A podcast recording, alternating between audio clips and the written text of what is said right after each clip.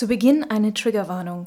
Wir sprechen in dieser Folge ab Minute 39 bis Minute 45 über die chirurgischen Details eines Schwangerschaftsabbruchs. Das war wichtig für das Interview und das Thema. Wer diese Details nicht hören will, sollte Minute 39 bis 45 überspringen. Herzlich willkommen bei einer neuen Folge Strom aufwärts. Mein Name ist Vera Dvora. Wir sind heute nicht im Küchenstudio, sondern in Gießen, genauer in der Praxis von Christina Hähnel. Die Ärztin wurde im November 2017 vor dem Amtsgericht Gießen zu einer Geldstrafe von 6000 Euro verurteilt, weil sie auf ihrer Website Informationen zum Schwangerschaftsabbruch anbietet und damit gegen den Paragraphen 219a des Strafgesetzbuches verstößt. Der Prozess und ihre Entscheidung, an die Öffentlichkeit zu gehen, führte zu einer bundesweiten Debatte über die Abschaffung dieses Paragraphen und einer grundsätzlichen Diskussion über die rechtliche Regelung des Schwangerschaftsabbruchs. Unfreiwillig wurde Christina Hähnel zur Vorkämpferin für Frauen und deren Recht für Informationen über Abtreibung. Ich freue mich sehr, dass dieses Interview heute klappt und äh, dass ich das Interview führen darf. Herzlich willkommen bei Stromaufwärts, Christina Hähnel. Ja, und gerade heute, wo äh, wir die Ergebnisse aus Irland bekommen, das ist ja wunderschön, dass wir uns heute treffen. Und das ist ja wirklich ein Riesenschritt nach vorne für die Frauen in Europa, dass ähm, in Irland das Referendum mit Yes beantwortet wurde. Genau, die Folge wird ein paar Tage später online gehen, aber heute ist äh, genau Samstag, der 26. Mai und ähm, da kommen heute Nachmittag jetzt die, die finalen Ergebnisse rein. Aber genau. es, genau, es ist ein äh, für die. Äh genau, also da wird jetzt das Gesetz, das war ja in der Verfassung, ja, dass eben Abtreibung in, in keinem Grund also aus keinem Grunde möglich ist. Das war das restriktivste Gesetz, was wir in Europa hatten.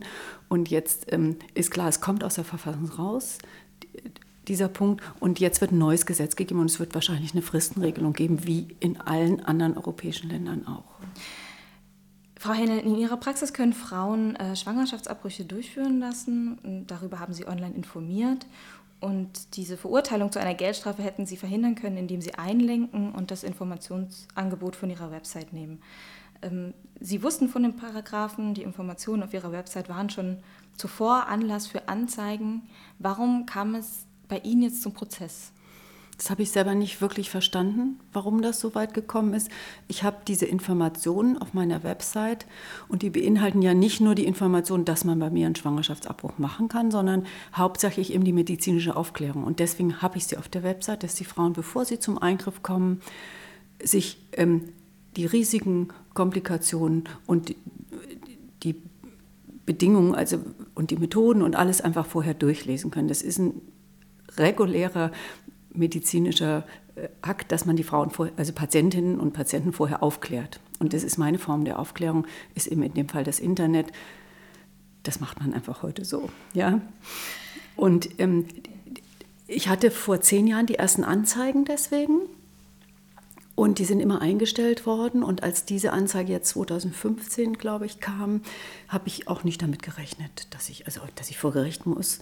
Damit habe ich überhaupt nicht gerechnet. Und warum es gerade jetzt hier passiert, ich denke, inzwischen denke ich, dass das doch auch mit der Zeit zu tun hat und dass wir eben diesen Rollback haben in der Gesellschaft und dass die Rechten, die ja auch hinter den Abtreibungsgegnern stehen, da gibt es ja eine Verbindung, dass die einfach massiv auftreten in Deutschland, in Europa und ja, dass die Gegenwehr da halt bisher gefehlt hat. Hm. Sie operieren im wahrsten Sinne des Wortes zwischen Paragraphen. Ähm, mhm. Ich habe mich gestern mit einer Freundin unterhalten und ich habe eben auch von diesen Regelungen erzählt und äh, sie war ganz überrascht, ähm, wie das in Deutschland geregelt ist, dass ein Schwangerschaftsabbruch straffrei ist, aber ähm, eigentlich verboten. Eigentlich verboten. Können Sie uns kurz durch die rechtlichen Bedingungen führen? Ja, das ist ähm, rechtlich und politisch, denke ich, interessant. Die meisten jungen Frauen, denen ist es nicht bewusst, ja, dass ähm, Abtreibung in Deutschland verboten ist und dass nur Ausnahmen straffrei bleiben. Also die medizinische Indikation, ne, wenn die Gesundheit in Gefahr ist, da fällt auch, wenn eine Behinderung zu erwarten ist, mit rein, dieser Punkt, der gerade sehr kontrovers diskutiert wird. Dann die kriminologische Indikation, wobei die meisten Frauen, die vergewaltigt worden sind, diesen Weg nicht gehen, Also die zeigen das nicht an und die gehen einfach über die Beratungsregelung. Und dann eben die Beratungsregelung, die heißt, wenn die Frau innerhalb der ersten zwölf Wochen nach der Empfängnis sich in einer anerkannten Beratungsstelle beraten lässt, dann kann sie nach drei Tagen Bedenkzeit nachher einen rechtmäßigen, also straffreien Schwangerschaftsabbruch machen. Dann ist sowohl die Frau straffrei als auch der Arzt oder die Ärztin. Das ist dieses ganz komplizierte Konstrukt. Die Frau darf sich nicht von dem Arzt oder der Ärztin behandeln lassen, der oder die sie beraten hat. Genau, da ist auch noch eine Trennung. Warum? Ja, da war auch schon dieser Verdacht damals, dass wenn jemand die Beratung macht und dann hinterher am Abbruch Geld verdient, das ist immer, dahinter ist dieses, dass es eben Menschen gibt, die sich daran bereichern wollen. Ja, und dieses Bild wird ja momentan auch von der Politik wieder eingesetzt. Ja? Deswegen muss ich das einfach auch mal so sagen. Ähm, da steht da ein Stück hinter, dass jemand mich neutral beraten kann, wenn er nachher auch den Abbruch macht, ist natürlich Blödsinn. Also jeder, der sich ernsthaft mit Frauen beschäftigt und den zuhört, äh, weiß, dass eine Frau sich nicht zum Abbruch überreden lässt. Und ich wüsste auch keinen Arzt, der eine Frau zum Abbruch überredet. Also warum? Ich freue mich über jedes Kind, was auf die Welt kommt. Ja. Es ist ja nur noch mal eine Hürde, das dann noch mal einer Person erzählen zu müssen. Es gibt, ja, ja, genau. Es geht immer um die Hürden und es geht immer darum, den Frauen Schranken zu geben, und das wird in verschiedenen Ländern unterschiedlich gehandhabt.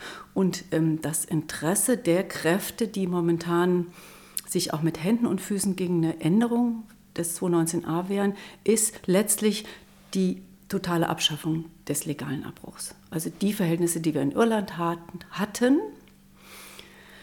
die ähm, wünschen die sich. Und das bedeutet wieder Frauen, die illegal gehen zum Schwangerschaftsabbruch und die ihre Gesundheit einbüßen, ihre Fruchtbarkeit und letztlich tote Frauen. Und äh, dagegen müssen wir vorgehen. Der Paragraph 219a besagt, dass nicht über den Schwangerschaftsabbruch informiert werden darf. Kann man das so verallgemeinern? So würde ich das auch benennen, ja. Da gibt es ja jetzt auch schon einen Diskurs, was der eigentlich besagt. Ne? Also von bestimmten Kräften wird ja immer dieses Werbeverbot im Moment so platziert, dieses Wort. Aber also der Paragraph nennt sich Verbot der Werbung. Ja, das ist die Überschrift, aber innen drin im Paragraph steht, dass man nicht anbieten, anpreisen, ankündigen darf. Das heißt, jede sachliche Information ist gegebenenfalls strafbar. Dazu muss man auch noch sagen, dass der Paragraph 219a ja 1933 geschaffen wurde und extra so schwammig formuliert wurde, damit man eben alle missliebigen Ärzte loswerden konnte. Die wurden, kamen ja dann in die Lage oder haben es noch geschafft, ins Exil zu gehen. Und ähm, der ist extra so formuliert, dass er keine Klarheit hat. Also eine Richterin kann mich verurteilen oder sie kann mich freisprechen. Sie hat da alle Möglichkeiten und das passiert auch in Deutschland, ja. Die einen werden eingestellt, die anderen kommen vor Gericht und es ist die absolute Willkür. Dieser Paragraph ist kein rechtlich ist kein rechtlich logisches Konstrukt. Erzählen Sie doch mal was zur Entstehung oder zur Einführung dieses Paragraphen 1933. Also den, den hat es schon vorher auch gegeben, der ist dann wieder abgeschafft worden. Und 1933 haben die Nazis in, in diesem Zusammenhang, dass sie eben vor allem jüdische Ärzte, die damals zum Teil schon die Approbation und ihre Stelle verloren hatten, die dann eben ähm, illegal Schwangerschaftsabbrüche gemacht haben, dass sie die loswerden wollten, dass sie Mittel haben wollten gegen diese Ärzte ähm, und Homosexuelle und Prostituierte. Also, äh, dass sie diese Gruppen schon ganz früh rausgegriffen haben und quasi aus der Gesellschaft entfernt haben. Und da geht es gegen die Sexualität. Und die Sexualität steht ja immer dann auch für die Freiheit des Menschen. Ähm, Sie mussten schon immer sehr darauf beachten, bedacht sein, alle Schritte korrekt auszuführen, mhm. auch um mhm. sich nicht angreifbar zu machen. Ähm, hatten Sie schon vor der Anzeige, vor Ihrem Tritt in die Öffentlichkeit Ambitionen, politisch an der rechtlichen Lage etwas zu ändern? Nee, gar nicht. Also, ich bin 61 gewesen. Es kam ja zwei Tage vor meinem Geburtstag. Ich habe fünf Enkel, ich will auf die Triathlon-Europameisterschaft. Ich habe so viel vor im Leben. Ich habe wirklich nicht vorgehabt, nochmal in die Politik zu gehen. Ja. Und ich war mir ja auch sicher, dass meine Website in Ordnung ist. Ja. Sie haben das auch prüfen lassen? Ja, ich habe die ganz am Anfang vom Justiziar der Ärztekammer damals, ja, der ist jetzt Chef dort, prüfen lassen. Und ähm, ja, das war damals noch ganz in Ordnung. Kommt drauf an, würde der Jurist wahrscheinlich sagen. Kommt genau darauf an, würde der Jurist sagen. Und die Situation hat sich geändert. Aber ich bin, also ich bin aus allen Wolken gefallen. Ich hatte da wirklich nicht mit gerechnet, ja. Aber äh, unterm Strich, jetzt ähm, will ich dem, der mich angezeigt hat, nicht danken, ja. Das ist ja, das wäre absurd. Aber was dadurch losgetreten worden ist, ich bin ganz froh und, und dankbar, dass wir in diese Situation geraten. Also es ist ein ganz zwiespältiges Gefühl, so berühmt zu werden, ja. Aber ähm, diese Diskussion und was sich für Frauen verändert und dass uns diese ganzen Details so klar geworden sind, in welcher Situation Frauen stehen und wie die Zukunft aussieht, wenn wir jetzt nicht das Ruder rumreißen ähm, da bin ich ja ganz froh, dass das passiert ist. Und für mich ist es ja auch eine Grundsatzfrage, Sie haben das am Anfang so gesagt, der Demokratie, die hier auf dem Spiel steht. Und, und jeder, der versucht, sich von es den Rechten jetzt recht zu machen und sich von denen jagen zu lassen, ja, die lassen sich ja gerade jagen. Das ist ja politisch, also wenn ich mal in die Historie gucke, ähm, denen hat es schon damals nicht geklappt, ja. Man darf sich von den Faschisten nicht jagen lassen. Und wir müssen dem was entgegensetzen. Und die Frauenfrage ist eine zutiefst demokratische Frage. Und es, ist, es wird immer zuerst an den Frauenrechten gedreht, wenn ich mir diese diktatorischen Länder der Welt angucke. Immer. Mhm. Lassen Sie uns äh, ein bisschen in die Vergangenheit gehen. Ähm, Sie haben 1994 unter dem Pseudonym Andrea Vogelsang das Buch Die Höhle der Löwin, Geschichten einer Ärztin über Abtreibung geschrieben. Und äh, Sie haben das gerade auch schon angesprochen, in dem Buch geht es eigentlich um viel mehr als Geschichten ähm, aus Ihrer Praxis. Es ist auch ein gesellschaftlicher, feministischer Rundumschlag ähm, gerade eine Abhandlung über Machtpositionen in Demokratie und auch äh, die Rolle der Frau. Und das Buch wurde 2018 noch mal neu aufgelegt. Ähm, ich würde Sie daraus gerne gleich einen Absatz vorlesen lassen, aber davor möchte ich noch mit Ihnen über eine Danksagung sprechen in dem Buch, äh, nämlich an David, ähm, ja. Ihrem Lehrer, der Ihnen bei gebracht hat, Abtreibung durchzuführen. Und ähm, das war auch in einem Interview für meinen Podcast mit Sarah Diel, mit der ich gesprochen habe über Frauen, die keine Kinder haben möchten. Die hat auch ein Buch darüber geschrieben. Da haben wir das kurz angeschnitten, dieses Thema, dass Abtreibungen kein Bestandteil des Medizinstudiums sind. Und das war mir total neu. Und ich war da auch erschrocken. Ähm, erzählen Sie uns ein bisschen über David. Das ist schön, dass Sie das ansprechen. Das ist eine ganz gute väterliche Figur in meinem Leben. Ja. Ähm, ich habe viele holländische Lehrerinnen und Lehrer gehabt. Das war zu der Zeit eben so, dass in Deutschland in diesen ganzen Pro Familia-Zentren ähm, eben holländische Ärzte gearbeitet haben. Die hatten eine gute allgemeinmedizinische Ausbildung, was ja inzwischen in Deutschland jetzt auch durch den Facharzt sich verändert hat die hatten Gynäkologie gemacht, Chirurgie, die hatten aber auch so ein umfassendes Verständnis, ganzheitliches Verständnis von Medizin und eben eine Selbstverständlichkeit mit dem Thema Sexualität, Schwangerschaftsabbruch umzugehen. Und das habe ich eben von David gelernt. Und ich erinnere mich an, an einen ganz schwierigen Fall, ähm, wo eine Frau in der Türkei mit ihrem Mann in Urlaub gewesen war und ähm, Zeugin wurde, wie er bei, bei, einem Verkehrsunfall tödlich verunglückt ist. Und ähm, sie war dann aber schwanger. Und sie kam zu uns, zu Pro Familia damals, und wusste nicht, ob sie jetzt abtreiben soll oder das Kind bekommen soll. Ja, also abtreiben heißt, das Letzte, was ich von dem Mann, den ich liebe, noch habe, auch noch weggeben.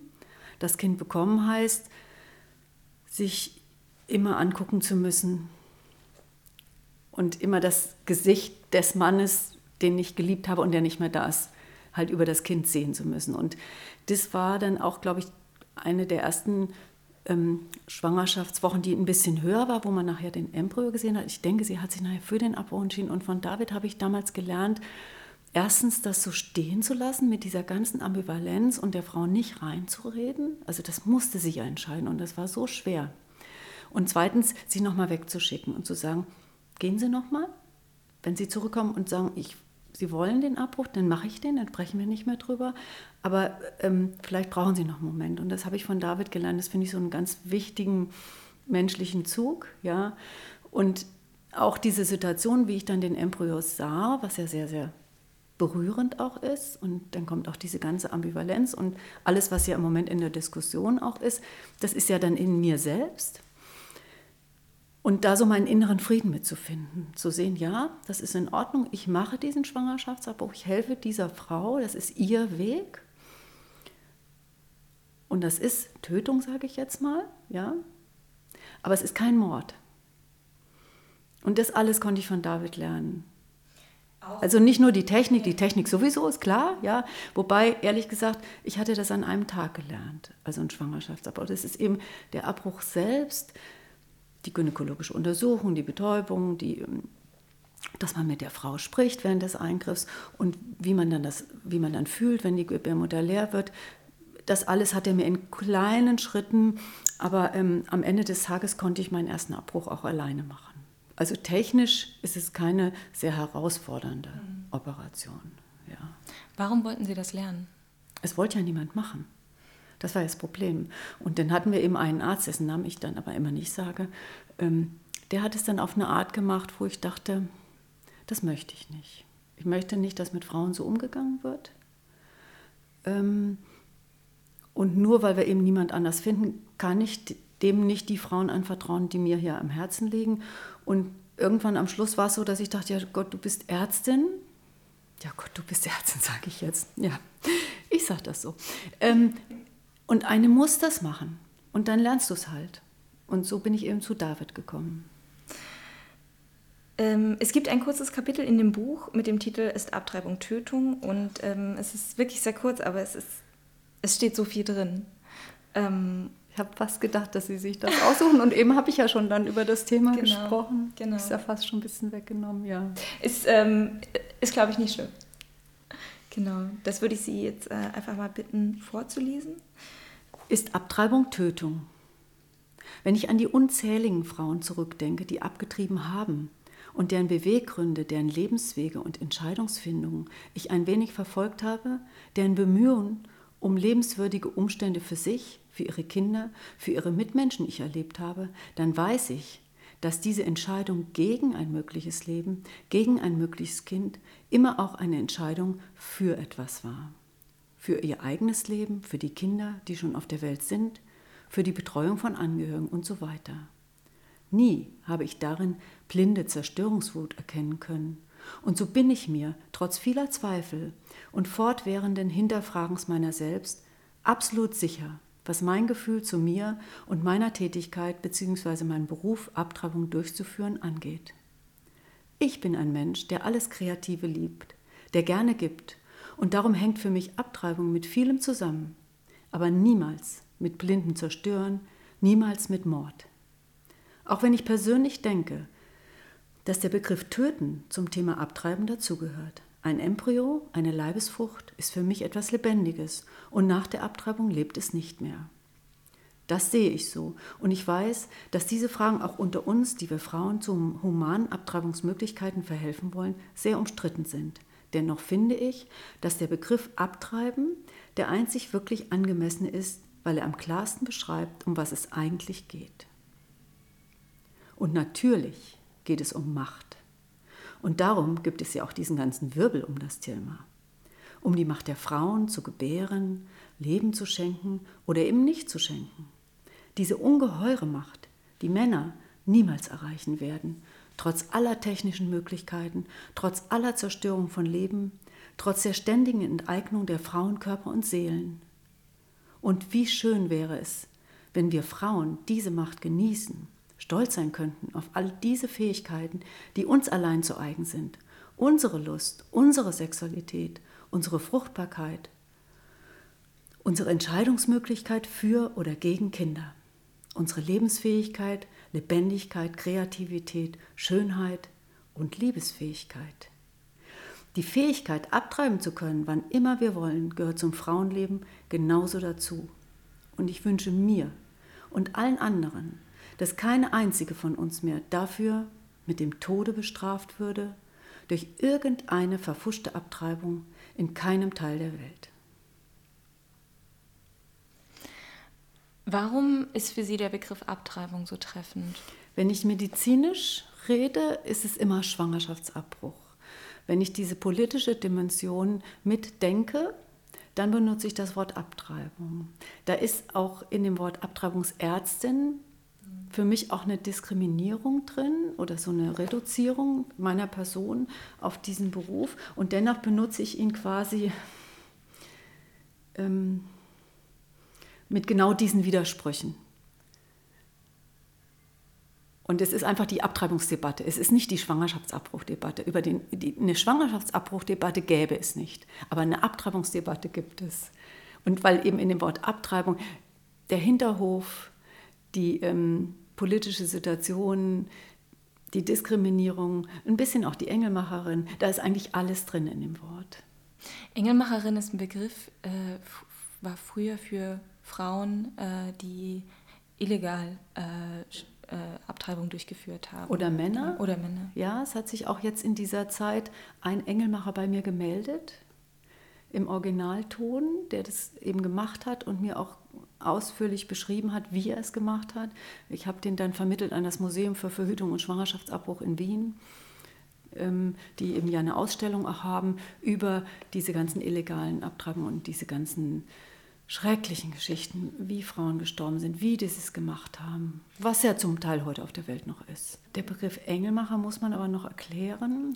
Engelmacherinnen waren Frauen, die ähm, abgesprochenermaßen, wenn jetzt die Kinder schon auf der Welt waren, aber die Frauen die nicht ernähren konnten, das war eine ganz große Armutsfrage auch, ja, früher Schwangerschaftsabbruch und ungewollte Kinder, ähm, dann sind die denen quasi gegeben worden wie so eine Amme und es war aber abgemacht, dass das Kind nicht überleben wird. Dann hat man eben das Fenster offen stehen lassen, die haben eine Lungenentzündung bekommen und diese Kinder sind quasi eben umgebracht worden. Da kommt das Wort Engelmacherin her. Und Irland, ich komme da mal kurz auf Irland, das ist ja total spannend. Die katholische Kirche hat deswegen in Irland ja so viel an Einfluss verloren, weil eben rausgekommen ist, dass diese kirchlichen Heime eben Frauen versklavt haben und da sind eben diese ganzen Säuglingsleichen gefunden worden. Und das ist diese krasse Geschichte, dass quasi die katholische Kirche sich auch zu einer Engelmacherin gemacht hat.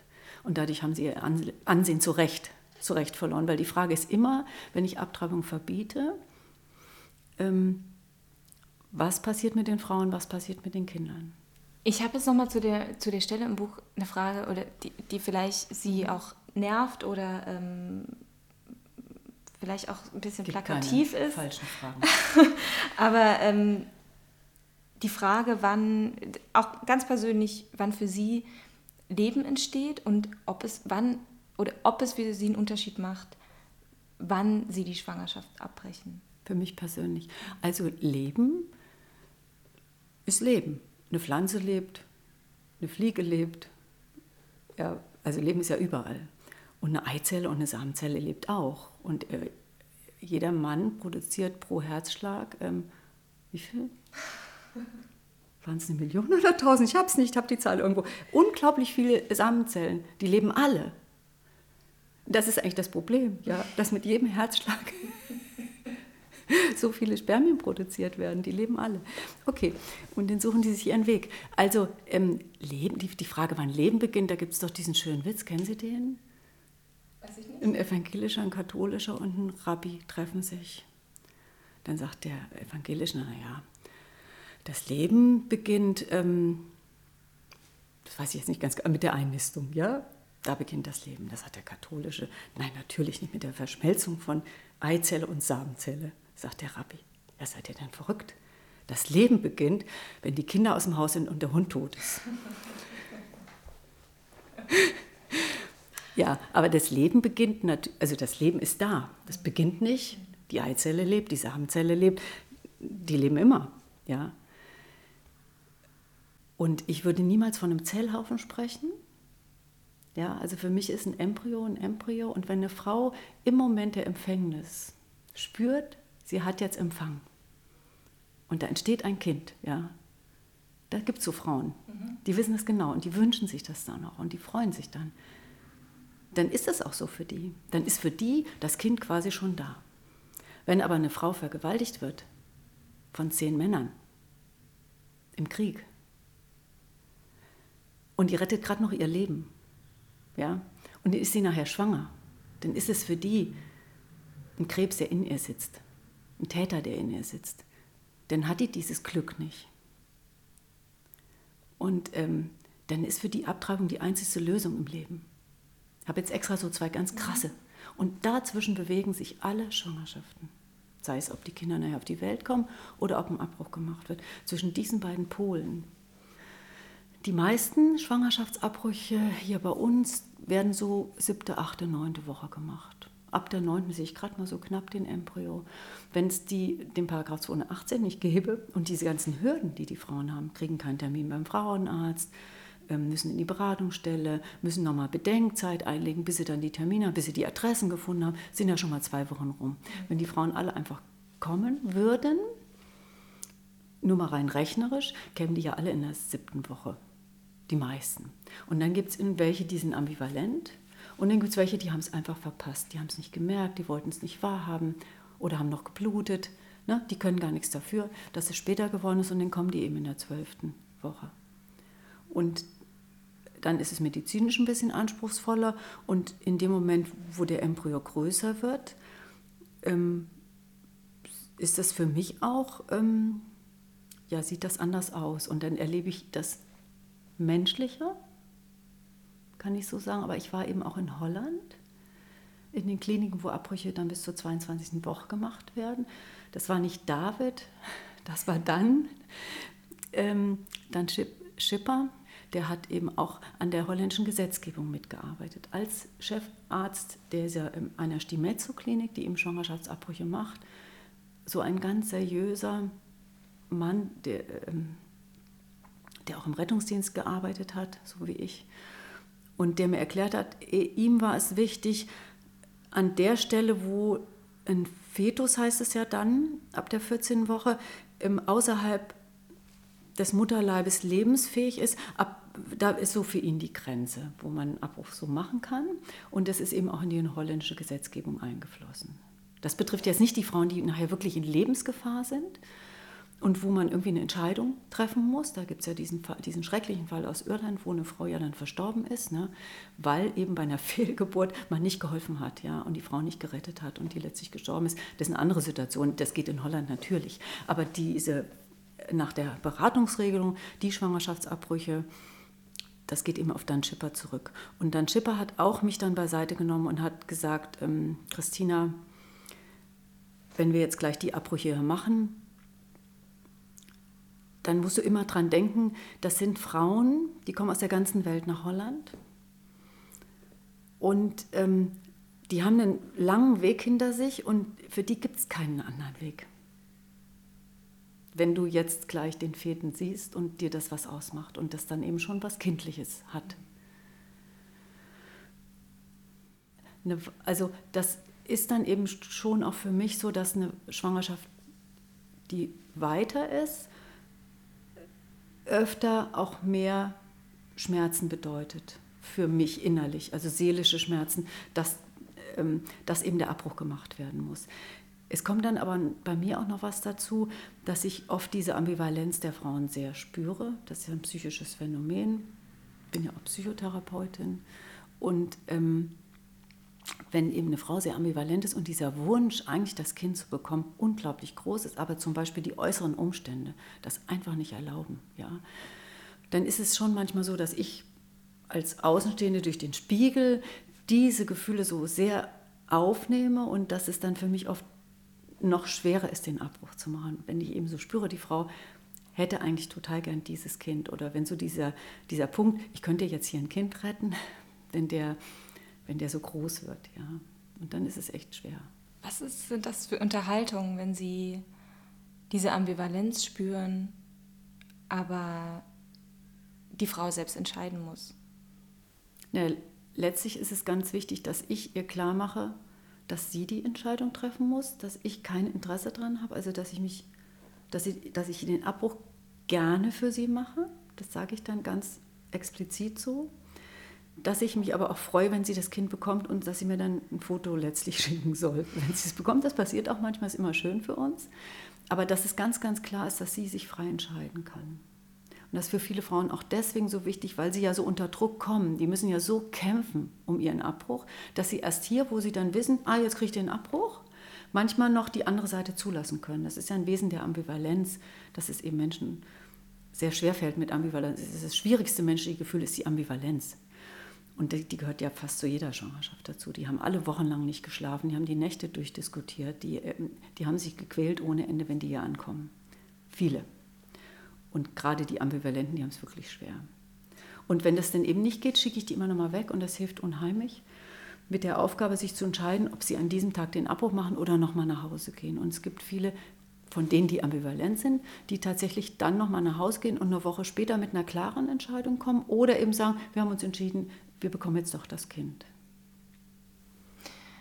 Was sind das für Situationen von Frauen? Ich nehme mal an, sehr, sehr viele, die, die dann zu Ihnen kommen. Aber können Sie ähm, ein paar dieser äußeren Umstände beschreiben, mit denen Frauen zu kämpfen haben? Also ganz oft ist es die Beziehung, dass die Beziehung das nicht zulässt, dass die Frau vielleicht wollte, aber der Mann steht nicht so dazu. Oder der ist abgehauen oder hat eine andere, es kommt dann erst raus in dem Moment, wo sie schwanger ist. Manchmal ist es auch so, dass die Frau ganz klar ist, aber der Mann, also dass sie den Abbruch will, aber der Mann das gar nicht erträgt, dass die Frau den Abbruch macht und, und seine Liebe, sein Sperma nicht zulässt. Ja. Ähm, das ist aber eher die, die Ausnahme. Mehr sind die Männer auf denen, die das Kind nicht wollen oder nicht zu der Beziehung stehen.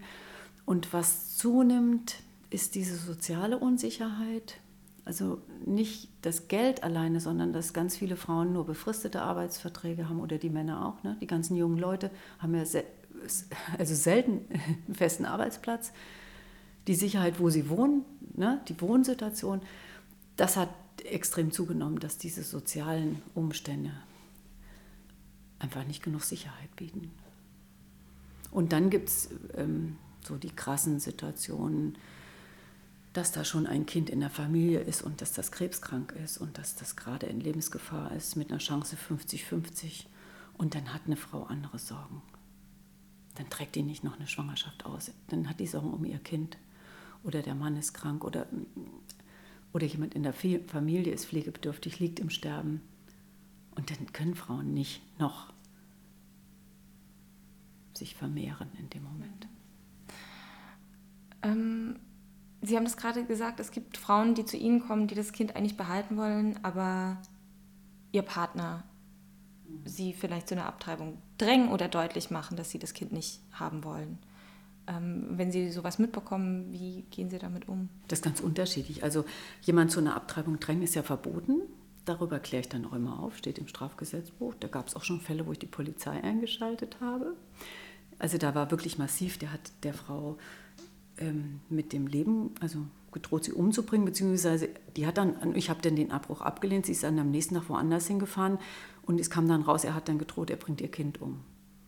Und der Fall kam nachher vor Gericht. Achso, und sie sagte mir, äh, wenn ich aber den Abbruch jetzt mache, bringe ich mich um. Also als Ärztin habe ich eigentlich nur die Chance, die Polizei einzuschalten, um das Leben zu retten. Und da darf ich ja dann auch, habe ich die Polizei eingeschaltet. Und letztlich ist es in dem Fall auch zu einer Verurteilung auf Bewährung, aber immerhin einer Verurteilung gekommen des Mannes. Das sind also Extremfälle. Und diese Fälle, wo gedrängt wird, ist es natürlich immer so, dass, die, also dass man das dann innerhalb von fünf Minuten auf den Punkt bringen muss. Dann muss man sagen zu dem Mann, dann gibt es ein klares Gespräch, da brauchen wir auch gar nicht lange drum herum zu reden, dann frage ich den Mann, ob er die Frau verlassen würde, ja, wenn sie dann das Kind bekommt. Was passiert, wenn sie das Kind bekommt, wenn er doch sagt, er will es nicht? Und dann sagen die Männer schon, ja oder nein. Das wissen die dann eigentlich ziemlich genau. Und die Frauen wissen es auch. Und dann kann die Frau sagen, okay, der muss Unterhalt zahlen, aber ich will kein Kind ohne Vater. Oder ich mache das, mir ist es egal, ich schaffe das. Aber die Frau muss ja Klarheit haben, was sie erwartet. Und manche schaffen das dann und manche schaffen es nicht. Und das sind dann die Gespräche. Da geht es wirklich, ja, da geht es ans Eingemachte. In, also hier geht es wirklich immer ans Eingemachte. Können Sie uns mitnehmen in so eine Beratungssituation? Ähm, gerade in der Hinsicht, welche Worte Sie wählen, welche Fragen Sie stellen. Sie haben in Ihrem Buch geschrieben, dass Sie die Frauen in diesen Gesprächen nicht geschont haben. Also die wirkliche Beratung findet die eigentlich in der Beratungsstelle statt. Eigentlich sollten die Frauen ja in dem Moment, wo sie zu mir zum Abbruch kommen, klar sein, sodass die erste Frage, die erste Frage, die ich stelle, wenn jemand zu mir kommt, ist, sind Sie entschieden zum Schwangerschaftsabbruch? Und dann kommt entweder Ja oder Tränen oder ach, bis eben war ich ganz klar, jetzt weiß ich nicht mehr. Und je nachdem, welche Antwort kommt, lasse ich die so stehen und mache dann die Aufklärung zum Schwangerschaftsabbau und die medizinische Anamnese. Oder ich steige ein ins Thema. Das muss ich dann einfach nochmal einsteigen. Und dann kommen solche Gespräche über die Ambivalenz. Ähm, oder eine Frau, das habe ich auch immer wieder, da hängt ein Babyfoto bei mir hinten im Sozialraum, bei uns in der Küche. Ähm, eine Frau, also ein Ehepaar, die hatten schon Kinder und die saß hier und ich sage, sind Sie entschieden zum Abbruch? Und die, die, die wispert so ein Ja und heult. Und da habe ich gesagt, das glaube ich Ihnen ja nicht. Und ähm, dann kristallisierte sich eben raus, dass die äußeren Umstände ganz klar für einen Abbruch sprechen, aber ihr Herz überhaupt nicht. Und da habe ich gesagt, tja, ich spüre das ganz deutlich, dass sie eigentlich auch das Kind wollen. Und die Frau hatte sich das nicht getraut, sich das bewusst zu machen. Und, und dieses Paar hat letztlich, ähm, letztlich dann nachher auch für das Kind entschieden und haben sich nachher auch total gefreut. Aber ähm, das muss man eben auch spüren, ja. Die hatte ja Ja gesagt, aber die war nicht entschieden. Ich bin bei der Recherche ähm, zu dem Interview auf den Wikipedia-Artikel zu Selbstabtreibung gestoßen. Oh, den kenne ich nicht. Und, Zum Glück wahrscheinlich. Ja. Ähm, und es ist unfassbar, was es für Methoden gibt. Ah, okay. Also es ist keine Anleitung zur Selbstabtreibung, nein, nein, sondern es ist quasi so wie in dem Verhütungsmuseum in Wien, wo diese ganzen Bilder sind und ja, also es wird schon ähm, beschrieben, wie Frauen das machen ja. oder früher gemacht früher haben. Ich habe ja das Kräuterbuch. Ähm, genau, zum ja. Teil auch mit Kräutern. Diese Zyankali-Geschichten. Ja. Können Sie da ein bisschen was darüber erzählen, was, was passiert in Ländern, in denen Schwangerschaftsabbrüche illegal sind und Frauen selbst abtreiben oder illegal abtreiben lassen? Was ich persönlich habe es ja nie erlebt. Mein Freund Christian aus Wien hat mir Bilder geschickt, was er in Uganda aus dem Uterus von Frauen rausgeholt hat, ja ähm, Steine. Ne? Und der, der hat das neulich auch auf der Tagung in Hamburg erzählt, weil ich gesagt habe, ach Christian Fiala ist immer so cool, ne? als Mann. Sagt er, nein, ich bin wütend. Ich war in Uganda und pro Tag fünf Frauen, ja, mit, ähm, die dann eben auch versterben. Und und der sagte aber, dass seitdem die Abtreibungspille eben illegal verschickt wird aus Holland, gibt es ja das Women on Waves, ja, ähm, sterben die Frauen nicht mehr. Die kommen irgendwie an diese Tabletten ran und sie sterben nicht mehr. Und dieser Engelmacher hat mir das genau beschrieben. Äh, der hat sogar wirklich so eine, ähm, der hat tatsächlich den Muttermund aufgesucht und hat dann Kamillentee da reingespritzt. Und das kam dann eben zu, ähm, zu Wehen. Und dann haben die Frauen manchmal auch im Krankenhaus oder auch zu Hause dann eben Blutung bekommen. Er sagt, ähm, bei ihm wäre nie jemand gestorben. Ähm, und Kolleginnen von mir haben das jetzt neulich auch erzählt. Ähm, die Eva Waldschütz hat das auch erzählt, die eben auch verurteilt wurde vor zehn Jahren und die auch so sehr für die Informationsfreiheit kämpft, dass sie in Guatemala das erlebt hat, ne? dass Frauen verstorben sind. Also das sind Menschen, die es halt wirklich erlebt haben. Oder Nora Sass, die Ärztin in Kassel, die erzählt es von ihrer Mutter, dass sie das erlebt hat.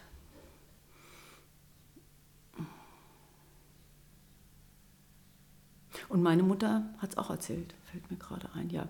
Die hat in Marburg gearbeitet im Krieg und hat erzählt dann so von den Schwelmer das ist hier so mit den Trachten und wenn die dann so mit zehn Röcken kommen und man die nicht richtig untersuchen kann. Und wie sie dann, und das Penicillin hatten ja nur die Amerikaner, ja, die Deutschen hatten es noch nicht. Und wie sie dann eben da so hilflos am Bett von so Frauen, die hatten zu Hause sieben Kinder. Und dann sind die immer einfach verstorben, kamen mit einer Sepsis, mit einer Blutung. Die waren eben nicht zu retten, weil es kein, kein Antibiotikum gab. Weil sie versucht weil sie versucht haben abzutreiben. Genau, es sind ja irre viele Frauen gestorben. Also wir hatten in 20er Jahren eine Million Schwangerschaftsabbrüche und ganz, ganz viele Frauen. Also in jeder Familiengeschichte gibt es diese Frauen, die gestorben sind. Und das war entweder Kindbett oder eben Abtreibung, ganz häufig Abtreibung. Was geschieht bei einer Abtreibung eigentlich? Also es gibt die Pille, es gibt eine Abtreibungspille, aber es gibt auch tatsächlich einen... Den chirurgischen Eingriff. Den chirurgischen Eingriff. Was passiert da? Und was sollte nicht mehr passieren, wenn man auf dem neuesten medizinischen Stand ist? Ja, also der medikamentöse Abbruch ist eben dieses, diese, ähm, Mifeproston, da gibt es nur ein Medikament auf dem Markt, da kann man keine Werbung machen. Das, das, ist, ähm, das verhindert das Gestagen und das Gestagen, das ist das Hormon, was für den Erhalt der Schwangerschaft zuständig ist. Das heißt, die Schwangerschaft stirbt irgendwann ab und dann gibt man zwei Tage später die Prostaglandine. In Deutschland muss man das dann in der Einrichtung machen. In anderen Ländern wird das auf Home-Use, Kanada zum Beispiel, ne, die kriegen alles am ersten Tag mit, machen das dann zu Hause. Und dann kriegen die Frauen quasi Blutungen. Und in 98 bis 99 Prozent der Fälle wird dann eben die Schwangerschaft, die Fruchtblase, der Embryo ausgestoßen. Ähm, und dann gibt es eine Kontrolluntersuchung. Und dann haben die Frauen öfter, also Frauen, die sehr schmerzempfindlich sind, für die ist es nicht so toll, finde ich, weil die haben schon manchmal wehenartige Schmerzen dabei. Andere ähm, haben das überhaupt nicht. Es gibt Länder wie Finnland, Norwegen, Frankreich, da macht die Hälfte aller Frauen den medikamentösen Abbruch. In Schottland wird gerade diskutiert, dass die Allgemeinärzte das den Frauen geben können an einem Tag, dass die Methode quasi dann den zweiten Tag nachher zu Hause machen können, weil sie eben auch ihre Bluten manchmal Durchfälle kriegen. Das muss man jetzt nicht in der Praxis haben. Aber in Deutschland ist das eben noch so. Geht das eher am Anfang? Ja, bis zur neunten Woche mhm. geht das. Dann gibt es den chirurgischen Eingriff. Ähm, den, es, den, gibt es mit örtlicher Betäubung und mit Vollnarkose. Die örtliche Betäubung wird in Deutschland fast nicht mehr gemacht. Wahrscheinlich kann es niemand oder ich weiß es nicht. Ist eigentlich die schonendste und einfachste Methode. Aber statistisch, nach dem Statistischen Bundesamt, kommt die kaum noch zum Tragen. Bei mir ist es so ein, ein Drittel ungefähr der Eingriffe. Dann mache ich eine örtliche mache ich eine Untersuchung, Ultraschall, gucke, wie weit die Schwangerschaft ist, gucke, wo die Gebärmutter liegt. Dann mache ich ähm, eine Desinfektion in der Scheide, ähm, die örtliche Betäubung in den Muttermund. Die Frauen merken das ein bisschen, aber es tut nicht so weh, wie wenn ich beim Zahnarzt eine Spritze bekomme. Dann wird der Mund so ein bisschen gedehnt mit so Dehnungsstäben und weil ich dann eben vorher auch schon Prostaglandine gebe, ist der schon ein bisschen auf, sodass ich dann nicht mit Kraft oder Gewalt arbeiten muss.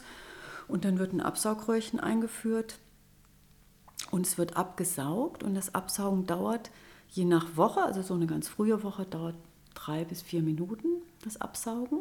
Und dann spürt man auch, ob die Gebärmutter leer ist oder nicht. Ähm, dann gucken wir uns das an, was wir abgesaugt haben. Ist das vollständig? Ist das normal? Es gibt manchmal so Fehlanlagen, die dann auch entarten können. Das muss man dann so ausschließen. Ganz, ganz, ganz selten gibt es das. Und dann machen wir noch einen Ultraschall und dann steht die Frau wieder auf und geht in den Ruheraum und bleibt dann noch eine Weile und dann geht sie heim. Der Moment, wo das Absaugen ist, ähm, da zieht die Gebärmutter sich schon zusammen und dann haben die Frauen doch auch oft nochmal Schmerzen, sodass ich dann meistens inzwischen vorher auch Schmerzmittel gebe. Und je nachdem, wie empfindlich Frauen sind, auch je nachdem, wie gut sie sich verabschieden können von der Schwangerschaft, ja, also ob sie es doch da sehr, sehr traurig sind, dann tut es natürlich irre weh. Aber wenn sie so ganz klar entschieden sind, tut es manchmal auch nicht weh. Ja. Und dann kann man das Ganze natürlich auch noch in Vollnarkose machen. Das ist sicher das, was am meisten gewünscht wird. Ähm, dass man dann eben für den Eingriff eine Vollnarkose macht. Da gibt es ja heutzutage die Mittel, die man intravenös spritzen kann, die man bei jeder Darmspiegelung nimmt. Die haben ja fast kein Risiko. Aber natürlich mit Narkoseärztin. Wir haben eine Narkoseärztin hier. Und die Methode, die eigentlich seit 30 Jahren obsolet ist, nämlich wenn man jetzt nur noch nur kuratiert, also nur ausschabt, die reine Ausschabung, wird in Deutschland im Jahr 2017 15.000 Mal gemeldet. Da gibt es sicher auch noch Fälle, die nicht gemeldet werden. Das sind sicher Ärzte, die nicht so, oder vermute ich, weil ich kann es mir nicht anders erklären, also das ähm, ist nicht der Standard der Medizin. Warum? Der medizinische Standard ist die Absaugmethode. Weil die Weil Ausschabung dann, schadet? Ja, bei einer Ausschabung bin ich eben, bei einer, bei einer Absaugung habe ich sehr schnell durch den Sog die obere Schleimhautschicht abgesaugt, die Gebärmutter zieht sich zusammen, das blutet nicht stark und das Risiko, weil es ja, also ich mache es mit einem Plastikröhrchen, dass ich die Gebärmutter verletze, ist extrem gering. Wenn ich jetzt mit einem Metallinstrument reingehe und da blind, es ist ja blind, ich sehe es ja nicht, quasi die Schleimhaut auskratze, dann ist das Risiko, dass ich die verletze, höher. Das Risiko, dass ich die tiefere Schleimhautschicht verletze und die Frau später Probleme hat, schwanger zu werden weil die tiefere Schleimhautschicht, die muss immer bleiben, die darf ich nicht verletzen. Und dass ich nicht alles vollständig rauskriege und dass es eben länger dauert und dadurch länger blutet, gerade bei den höheren, Schwangerschafts äh, höheren Schwangerschaftswochen, ist alles viel höher. Deswegen ist es überhaupt nicht die Methode der Wahl, wird aber in Deutschland noch so häufig gemacht. Und das finde ich so auch das Problematische daran, weil ich als Frau muss das ja, ich muss das ja wissen und wenn, wenn mir ein ja, Arzt woher sagt, denn, woher eben, es denn? Bei Babykaus werden Sie die Information nicht kriegen. äh, wenn mir ein Arzt sagt, wir machen eine Ausschabung, dann muss ich ja wissen, dass das nicht mehr der Standard ist. Ja, genau. Das finden Sie nur auf ausländischen Websites. Hm. Noch, aber das wird sich ja ändern. ja. ähm, die Medical Students for Joyce. Yeah. Da war ich im Januar zu einer Vorlesung und da haben wir auch über Schwangerschaftsabbrüche, wie die durchgeführt werden, aber alles gesprochen. Und dann kam die Frage auf, wie ist es denn, wenn jemand, der nicht damit Geld verdient, Informationen ins Netz stellt? Habe ich gesagt, der ist ja nicht strafbar. Und jetzt gibt es eine sehr schöne Website von Medical Students for Joyce, wo sie auch viele medizinische Informationen bekommen über einen Schwangerschaftsabbruch. Das ist schon mal ein Anfang. Ja? ja? Und, das, und, und da sind eben auch Medizinstudentinnen dabei, die sagen, und später möchte ich das auch lernen. Ähm, ich will eigentlich diese Diskussion um sogenannte Abtreibungsgegner ähm, gar nicht groß aufmachen, aber ich habe von Ihnen gelesen, dass Sie ähm, sich die Begriffe Lebensschutz und Lebensschützer, wie sie sich äh, dann oft verstehen, äh, die Abtreibungsgegner, dass sie sich diese Begriffe zurückholen wollen. Mhm. Und. Ich frage mich, was Sie genau damit meinen. Mhm. Ja, also Abtreibungsgegner, das ist ja eigentlich ganz einfach. Also wenn die sich selber Abtreibungsgegner nennen, dann tun sie ja so, als wären sie gegen Abtreibung. Das kann man ja schon mal in Frage stellen. Ob das wirklich der Punkt ist. Ob sie nicht wirklich eigentlich gegen Frauen sind. Weil sie sagen ja, sie wollen Abtreibung verhindern. Aber nach allem, was ich in Erfahrung gebracht habe, verhindern die ja keine einzige Abtreibung. Und deswegen sind sie Frauengegner. Weil Frauen ja ähm, nicht deswegen nicht abtreiben. Also zum Beispiel hatte Hitler, dann kommen wir schon fast zum Lebensschutz, zwischen 43 und 45 ja die Todesstrafe, genauso wie Ceausescu in Rumänien die Todesstrafe hatte. Ja, Diktatoren machen das irgendwann. Irgendwann machen sie diesen Hebel. Und ähm, dann haben wir trotzdem irre hohe Zahlen von Abtreibungen gehabt in Deutschland. Also man verhindert damit keine einzige Abtreibung. Man kann allerdings Frauen dann auch noch umbringen oder ihnen mit dem Tod drohen, wenn sie nicht schon bei der illegalen Abtreibung sterben. Und das ist für mich Hohn, ja. Aber ähm, diese Frage Abtreibungsgegner, wer ist denn gegen Abtreibung? Und wenn ich die zu Ende denke, dann, dann denke ich an die Frauen, die hierher kommen. Und dann weiß ich einfach, dass die meisten Frauen gegen die Abtreibung sind. Oder fast alle. Also niemand von denen wünscht sich eine Abtreibung. Das ist wie wenn sie Auto fahren, dann wollen sie auch keinen Verkehrsunfall, aber sie geraten da rein und dann wollen sie ihr Leben retten. Das heißt, eine Frau, die hierher kommt, die will auf keinen Fall die Abtreibung, aber sie sieht keinen anderen Weg. Ja, bis hin zu der Frau, von der ich vorhin erzählt habe, die dann saß im letzten Moment und mir eine kleine Rede gehalten hat, bevor sie die Entscheidung zum Abbruch traf, weil sie einfach nicht anders konnte aus der sozialen Situation. Ich habe noch nie eine Fliege getötet. Mir ist mal ein Regenwurm auf der Hand vertrocknet und ich habe mich so schuld gefühlt und ich werde jetzt ein Kind töten, sagte sie, und ich werde nie wieder unschuldig sein, aber ich muss diesen Weg gehen, ich kann nicht anders. Unter Tränen. Also das ist was, was will ich denn mehr, um zu sagen, wer ist denn hier bitte gegen die Abtreibung? Die Frau ist es doch. Und deswegen stimmt das für mich nicht. Und der Lebensschutz, also ich bin Ärztin, ich schütze Leben, ich rette Frauen. Und äh, wenn ich Leben schützen will, da gibt es Untersuchungen, Evidence-Based Medicine, Lancet, medizinische Fachzeitschrift, da sind die Zusammenhänge zwischen in welchen Ländern sind die Abtreibungszahlen am niedrigsten? Ja, ähm, ganz eindeutig. Und die Länder haben die liberalsten Gesetze, haben Zugang zu Verhütungsmitteln, haben eine Gleichberechtigung zwischen den Geschlechtern. Und dann habe ich das Leben geschützt. Und die Versorgung für die Kinder. Die kindergerechte Gesellschaft. Und dann hätte ich gerne, dass einer von denen, die da jetzt diese Worte in den Mund nimmt, mal ein Leben schützt. Da würde ich mich richtig freuen. Und so lange kann ich die nicht ernst nehmen und christlich sind die schon gar nicht. Sie sind jetzt seit November 2017 deutschlandweit bekannt. Ähm, ich kann mir vorstellen, dass die Anfeindungen da zugenommen haben.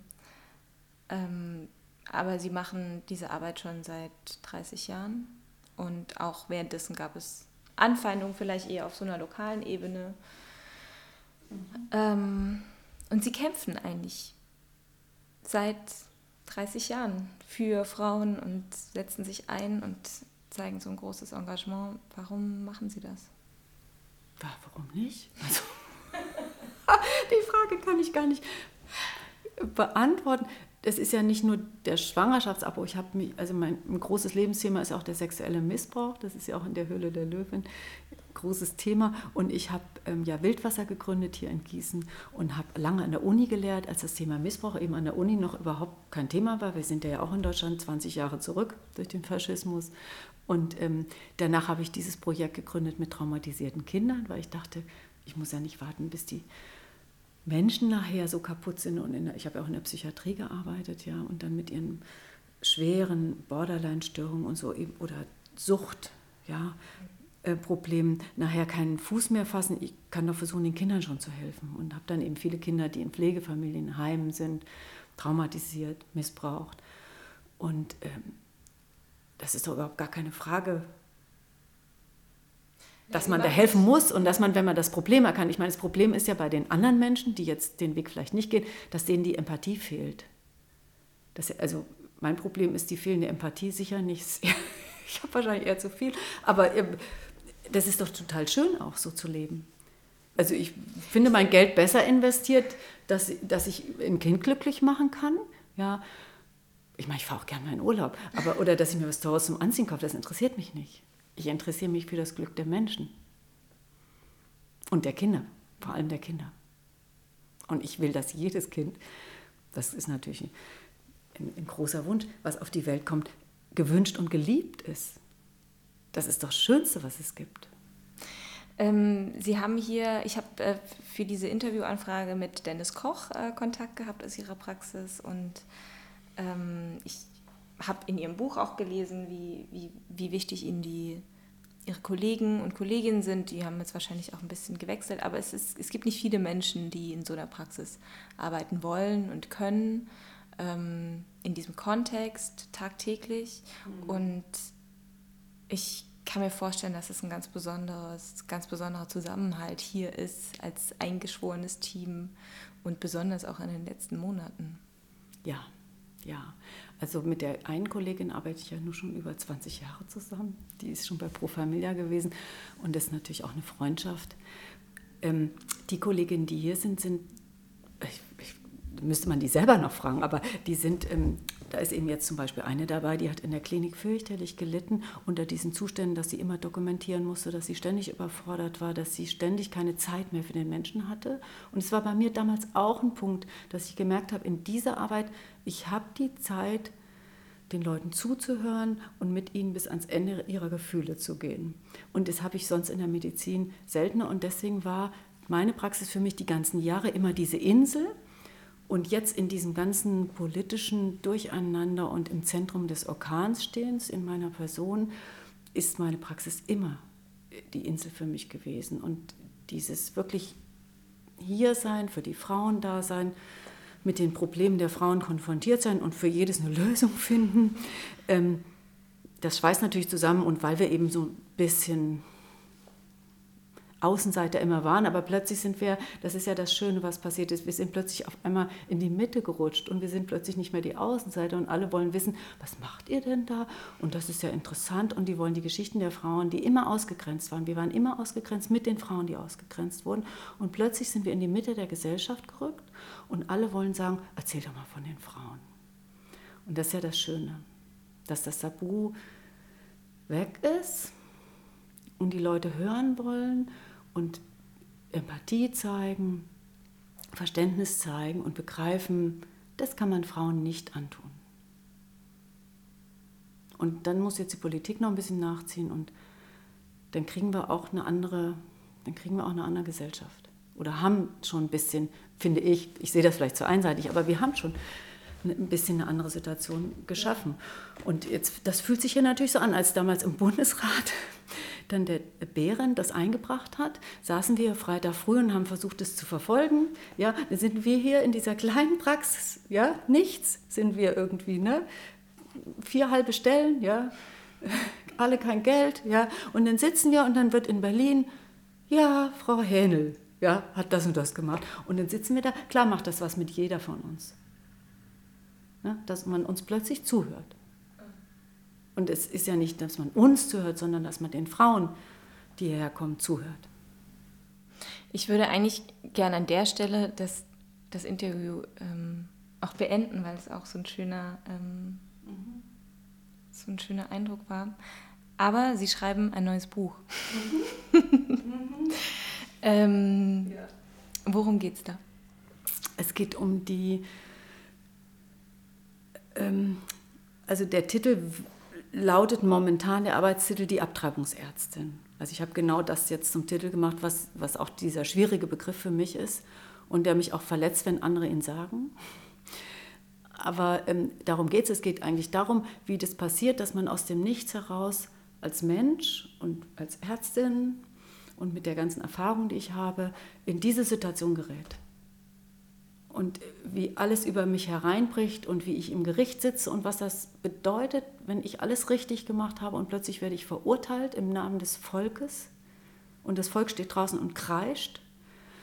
Ähm, ja, und was dann so passiert ist. Und, und immer wieder die Situation, die ich dann hier habe in der Praxis. Also im Grunde ist es ein Buch über mich, aber mit mir. Also das Persönliche ist politisch, natürlich auch ein ganz politisches Buch. Wann soll das rauskommen? Ja, so bald wie möglich.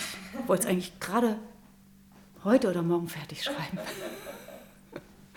Ich brauche aber noch einen Verlag. Ich muss noch einen Verlag suchen. Okay, ich glaube, das dürfte mittlerweile nicht mehr das Problem sein, glaube ich. Ich denke auch, ich werde es loswerden. Frau Henne, ich danke Ihnen so sehr für die Zeit. Ähm, ich, ich weiß, dass Sie sehr bescheiden sind, aber es, Ihre Arbeit beeindruckt mich so sehr. Ähm, und es war mir wirklich eine Ehre, äh, mit schön. Ihnen sprechen zu können. Es war für mich schön. Zu Gast bei Stromaufwärts war in dieser Folge Christina Henel. Ihr Buch Die Höhle der Löwin, Geschichten einer Ärztin über Abtreibung, ist unter ihrem Pseudonym Andrea Vogelsang erschienen und wurde 2018 noch einmal neu aufgelegt.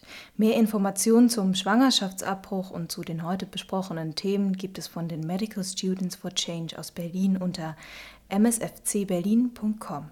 Danke fürs Zuhören, bis zum nächsten Mal.